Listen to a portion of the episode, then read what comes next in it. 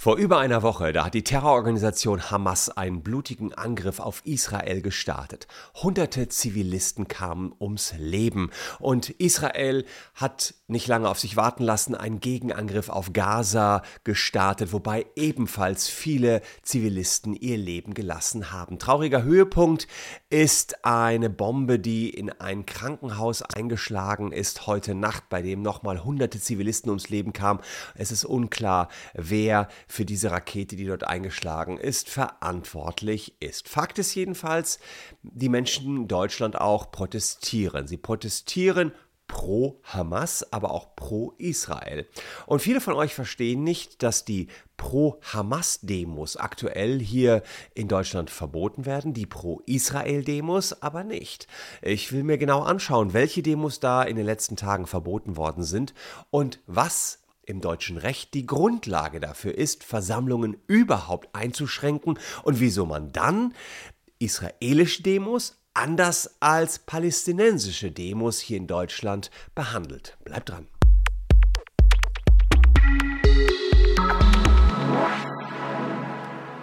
Hallo, ich bin Christian Solmecke, Rechtsanwalt und Partner bei WBS Legal in Köln und abonniert gern diesen Kanal, wenn ihr rechtlich up-to-date bleiben wollt. Und erstmal, das ist vielleicht ungewöhnlich für diesen Kanal, ein Disclaimer. Ich möchte mich in diesem Video erstmal auf keine der beiden Seiten schlagen, weder auf die palästinensische Seite noch auf die israelische Seite, denn Krieg ist schlimm, ist immer schlimm und auf beiden Seiten sterben gerade massiv Zivilisten. Das heißt, das Einzige, was ich mir eigentlich wünschen würde, dass die Parteien irgendwie an einen Tisch kämen und eine friedliche Lösung finden würden. Aber darum geht es hier in diesem Video nicht. Hier geht es um das Demonstrationsrecht und wer ein Recht hat, auf deutschem Boden seine Meinung zu äußern in Form von Versammlungen. Und das will ich hier näher in den nächsten Minuten mit euch erläutern und auch erläutern, wie es sein kann, dass palästinensische Demos, pro-palästinensische Demos verboten werden, Pro-Israel-Demos aber nicht.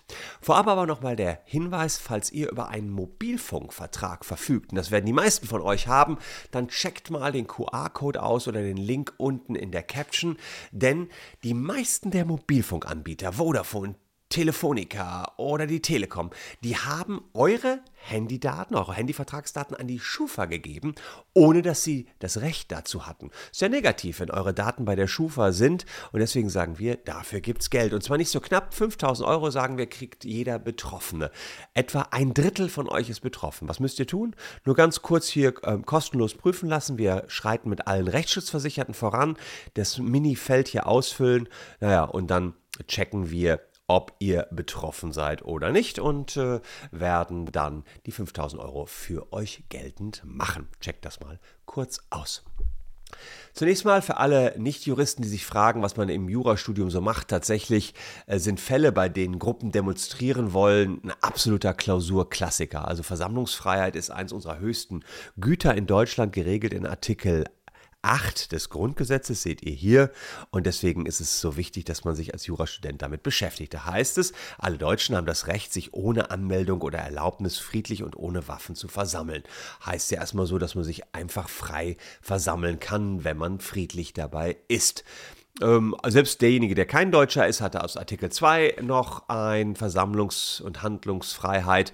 Äh, also Demos sind danach auch möglich. Was man allerdings auch machen muss, man muss auch einen Blick auf Absatz 2 dieses Artikel 8 werfen. Da steht, für Versammlungen unter freiem Himmel und das ist ja äh, tatsächlich bei den Demos pro Israel, pro Palästina gerade so kann dieses Recht durch Gesetz oder aufgrund eines Gesetzes beschränkt werden. Und diese Beschränkungen sind die Versammlungsgesetze des Bundes und wir haben auch in einigen äh, Bundesländern, in acht Bundesländern eigene Versammlungsgesetze.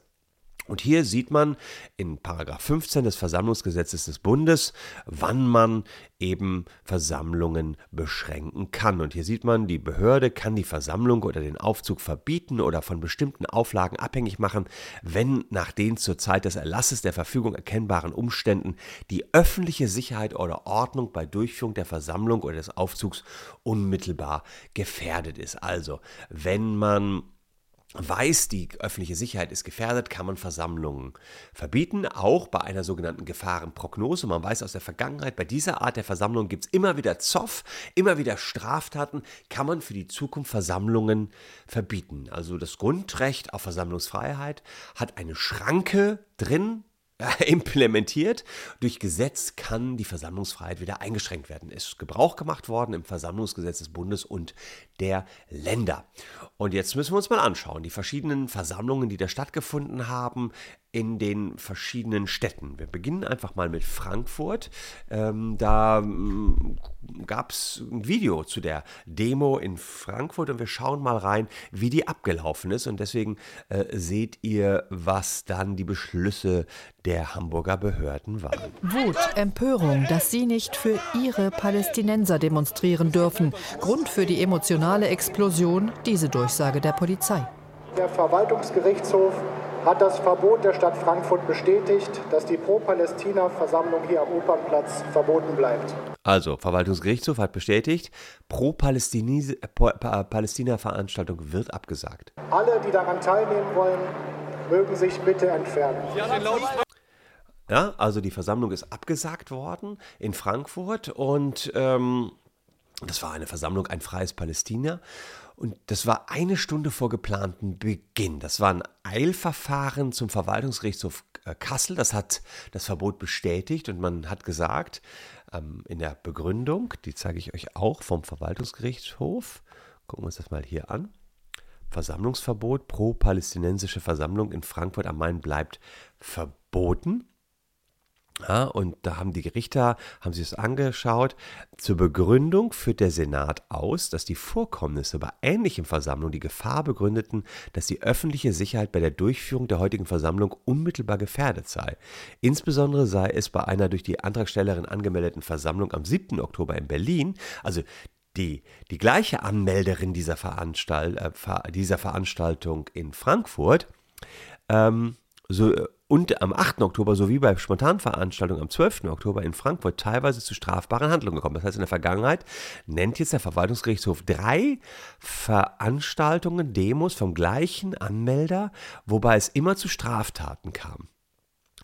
Und daher seien die heutigen ähm, Versammlungen, gewalttätige Auseinandersetzungen, Angriffe auf Polizeikräfte und weitere Straftaten wie Volksverhetzung, die öffentliche Aufforderung zur Billigung von Straftaten zu befürchten. Die Antragstellerinnen haben zudem die Eigenschaft der Hamas als Terrororganisation öffentlich negiert.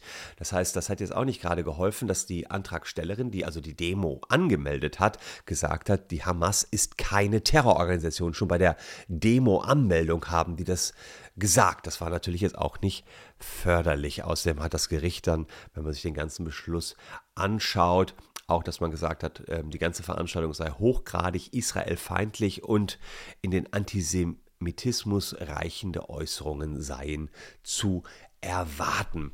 Ähm, die Demonstranten, die haben sich nicht unterkriegen lassen und haben sich nach dem Verbot dann illegal versammelt, also haben also einfach weitergemacht und das führte dann, also eine verbotene Versammlung durchgeführt. Das ist nun mal so, wenn Versammlungen verboten sind, dann darf man sich nicht versammeln.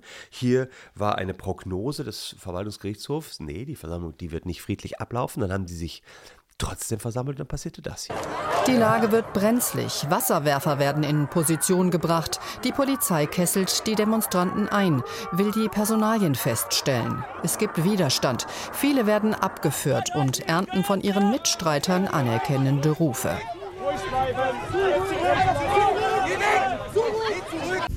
Ja, und das ist natürlich auch Zurück, endlich. problematisch, dass wenn man eine Versammlung verboten hat, man sich dann trotzdem versammelt, dann kann die Versammlung auch mit Gewalt aufgelöst werden. Im Video äh, sind natürlich auch viele Ausschnitte drin, dass die Versammlung eigentlich friedlich verlaufen wäre. Also es gibt immer die Thematik, dass ein Großteil der Versammlung ja friedlich sein kann, aber es dann doch äh, ja, eine gewisse Anzahl an Menschen gibt, die Querulanten sind. Da muss man sehr genau abwägen als Staat. Wenn wir Einzeltäter haben, dann muss die Versammlung natürlich stattfinden. Dann muss man auf die Einzeltäter ran und die rausfischen. Und dann kann die als solches stattfinden. Wenn es aber so ist, dass eine Gefahr von der gesamten Veranstaltung ausgeht, dann muss leider die gesamte Veranstaltung verboten werden. Und äh, die Kritik des äh, Verwaltungsgerichtshofs in Kassel, beziehungsweise die Entscheidung, war offenbar gerechtfertigt. Wenn man sich einen Artikel der Frankfurter Allgemeinen anschaut, dann sieht man, ähm, dass dort auf der Versammlung, die dann eben illegalerweise stattgefunden hat, ähm, sieht man hier, dass äh, die Palästinenser, die haben zunächst getrauert, das ist ja auch alles völlig in Ordnung, um Angehörige und junge Aktivisten, die in Gaza ähm, ge ge gestorben sind. Und äh, über das, was sie ein Genozid in Gaza nennen, sprechen wollen und das auch äh, das Massaker ähm, der Hamas als Fake News bezeichnet worden ist. Das ist also da als Fake News bezeichnet worden. Das ist natürlich auch äh, nicht korrekt und immer wieder bilden sich Gruppen, die Parolen wie Free Palestine und From the River to the Sea skandieren. From the River to the Sea heißt, dass man ein freies Palästin Palästina vom äh, Jordan bis hin zum Mittelmeer hat, also da, wo jetzt Israel ist. Das ist ein Code für die Negierung des Existenzrechts Israel. Also tatsächlich ähm, sind das Parolen, die da gerufen worden sind auf der Versammlung und offenbar auch von der gesamten Versammlung oder von größeren Teilen, die strafrechtlich relevant sind. Gerade dieser Satz ähm, From the River to the Sea ähm, werde ich gleich noch rechtlich genau analysieren. Es ist allerdings so, ähm, dass äh, man äh, laut Bericht der Frankfurter Allgemeinen Zeitung wurde von mehreren Teilnehmern aus dem pro-palästinensischen Lager kritisiert, dass die Polizei in der Innenstadt keinen Hinweis auf das Verbot der Versammlung gegeben hätte und die Einkreisung der Demonstranten sei abrupt erfolgt. Das heißt also, das Ganze ist ja nur eine Stunde vorher abgesagt worden und jetzt sagen einige, woher sollten wir wissen, dass es hier ein Versammlungsverbot gab? Die Polizei kam deswegen abrupt und sie hätten uns doch einfach mal durchsagen müssen, dass sie abgesagt worden ist. Ich habe euch gerade einen Videoausschnitt gezeigt, da ist das schon durchgesagt worden, vielleicht ist es aber nicht bis zu jedem durchgedrungen. Wundert mich ein bisschen, weil normalerweise spricht sich das gerade auf einer Versammlung dann von Mund zu Mund sehr schnell rum. Also muss man schauen. Das war die Versammlung in Frankfurt. Die ist abgesagt worden, weil die Sozialprognose oder die Zukunftsprognose ergeben hat. Höchstwahrscheinlich wird es dort wieder zu Straftaten kommen. Welche Straftaten das genau sind, das ist bei all diesen Versammlungen gleich, checke ich gleich auch nochmal ab. dann Berlin, auch eine Pro-Palästina-Versammlung gestoppt worden. Eine für den 11. Oktober angezeigte Kundgebung zur Solidarität mit Palästina am Pariser Platz und zum selben Thema angezeigter Aufzug durch Neukölln sind von der Versammlungsbehörde verboten worden. Auch da wieder, öffentliche Sicherheit und Ordnung ist gefährdet.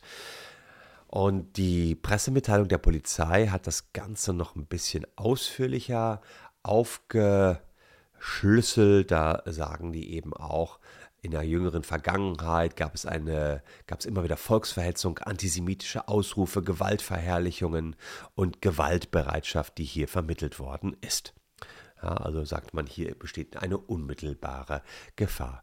Wir gucken uns noch eins an, eine weitere verbotene Veranstaltung oder Versammlung hier in Hamburg. Da hat man das sogar per Allgemeinverfügung seitens der Polizei geregelt für einen gewissen Zeitraum, 16.10. bis 18.10 war es so, dass man solche Pro-Palästina Versammlungen, sieht man hier unten, sogenannte pro-palästinensische Versammlungen nicht durchführen durfte, letztlich aus gleichem Grund. Das ging um Versammlungen in der Nähe des Altonaer, äh, Altonaer Bahnhofs und äh, auch Versammlungen, die auf dem Rathausmarkt stattfinden sollten. Interessanterweise eine Pro-Israel-Versammlung in Frankfurt. Die wurde nicht verboten. Am Wochenende nahmen 1200 Menschen bei einer Pro-Israel-Kundgebung teil. Selbst Frankfurts Oberbürgermeister hielt dort eine Rede. Und da fragt man sich, wie kann das sein? Einer Kriegspartei, es ist einfach Krieg, einer Kriegspartei, den, den Pro-Israelis, wird die, das Versammlungsrecht hier auf deutschem Boden zugestanden und der anderen Kriegspartei, den Palästinensern, wird es eben nicht zugestanden.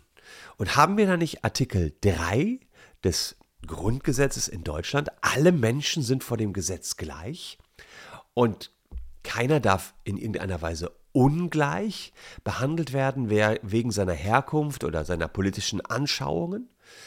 Ja, das ist nur so, dass diese Benachteiligung derjenigen, die pro Palästina demonstrieren wollten, nicht wegen ihrer politischen Anschauungen oder wegen ihrer Herkunft stattgefunden hat, sondern wegen der Gefahr, die für die öffentliche Sicherheit bestand. So jedenfalls die Einschätzung der Behörden. Das heißt, Artikel 3, der Gleichheitsgrundsatz, ist hier nicht betroffen, weil es einen Grund dafür gab, eine Partei ungleich zu behandeln, nämlich die Gefahr für die öffentliche Sicherheit. Wir gucken auch mal rein in die Pro-Israel-Demos und wie es bei denen aussah.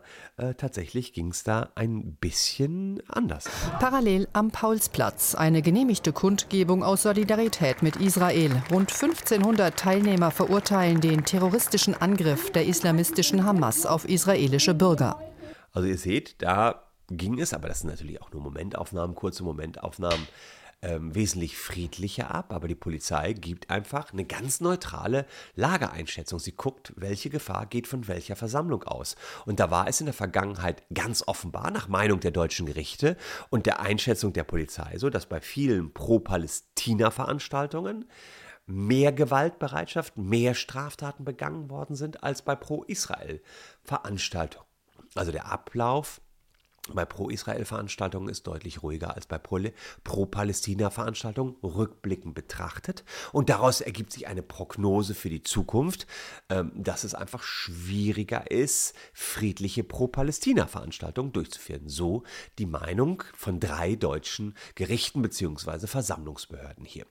Gucken wir uns mal an, welche Straftaten denn hier im Raume gestanden haben und was droht denjenigen, die diese fragwürdigen Aussagen treffen. Dazu hat der Wissenschaftliche Dienst des Deutschen Bundestags schon eine Auswertung geschrieben. Ja. Also die haben hier öffentliches Billigen von Völkerrechtsverbrechen, heißt das hier, in anderen Straftaten. Dann haben die zunächst mal den 140 Strafgesetzbuch ähm, in den Raum gestellt. Da geht es darum, dass man den öffentlichen Frieden stört, indem man Straftaten gutheißt. Ja, da muss man sich fragen, wer kann denn hier irgendwelche Straftaten von einer gewissen Schwere gutgeheißen haben? Wir gucken einfach mal in die Norm direkt rein. Belohnung und Billigung von Straftaten. Ja. Ja, und da, da, wird halt gesagt, naja, es ist so auf den ähm, Palästin Pro-Palästina-Demos. Da wird äh, gefeiert oder wurde tatsächlich äh, offenbar für gut geheißen, dass die Hamas die, ja, die Jugendlichen auf dem Festival, ja, man muss fast so sagen, abgeschlachtet haben. Das war Mord, ja, geplanter Mord. Und wenn man solche Straftaten gut heißt, dann ist das sicherlich auch wieder eine Straftat. Ähm, und dazu kamen dann noch Fahnenschwenken, Tanzen, ja, also äh, da ist immer die Frage, ab wann ist ein Gutheißen gegeben? Nur Fahnenschwenken ist vielleicht noch kein Gutheißen, aber wenn man Totschlag und Geiselnahme auf Transparenten gut heißt, dann ist diese Norm schon verwirklicht, dass man gewisse Straftaten billigt. Und das darf man halt in Deutschland nicht. Ähm, es muss ein klarer Bezug zu einer Straftat gegeben sein, aber war ja. Ich meine, man weiß ja, dieser schlimme Tag, an dem die Hamas rüberkam nach Israel und da weit über 1000 Menschen getötet hat, na, der ist ja ganz klar äh, festhaltbar. Und hier haben Demonstrierende wenige Stunden nach Beginn der Terrorangriffe der Hamas ähm, auf Israel Palästina-Flaggen geschwenkt, gejubelt, israelfeindliche Parolen skandiert und Plakate mit Abbildungen von Maschinengewehren hochgehalten. Und deswegen ermittelt jetzt auch die Staatsanwaltschaft Berlin genau wie diesen, wegen dieses Paragraphen 140 Strafgesetz, wobei man sagt, toll, was sie da gemacht haben. Die haben da die Menschen abgeschlachtet. Und das darf man einfach so in Deutschland nicht. Ähm, außerdem prüfen die Berliner Behörden gerade, ob die Parole From the River to the Sea, Palestine will be free tatsächlich auch eine Billigung des Hamas-Terrors darstellt und damit auch eine Volksverhetzung ist.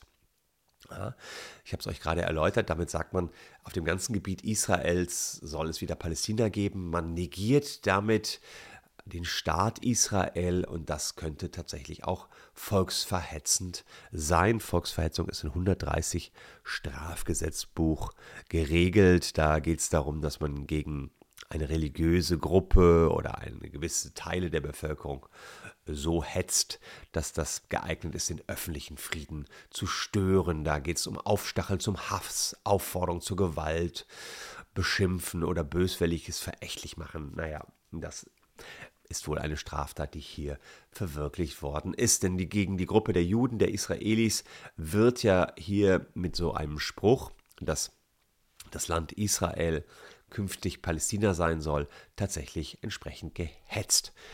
Also es bleibt uns aus äh, juristischer Sicht erstmal nichts anderes übrig, als die Lage so weit einzuschätzen. Jetzt wäre es noch interessant, ob es ähnliche Straftaten bei Pro-Israel-Demos gab, ob da auch solche Sprüche in irgendeiner Weise gefallen sind, dann wäre das genauso eine Straftat und die Verantwortlichen müssten genauso zur Rechenschaft gezogen werden. Ganz offenbar, ich kann das nicht beurteilen, haben allerdings die Polizei und die Ordnungsbehörden das ähm, differenzierter gesehen. Das müssen diejenigen beurteilen, die da vor Ort sind und das eben sehen können.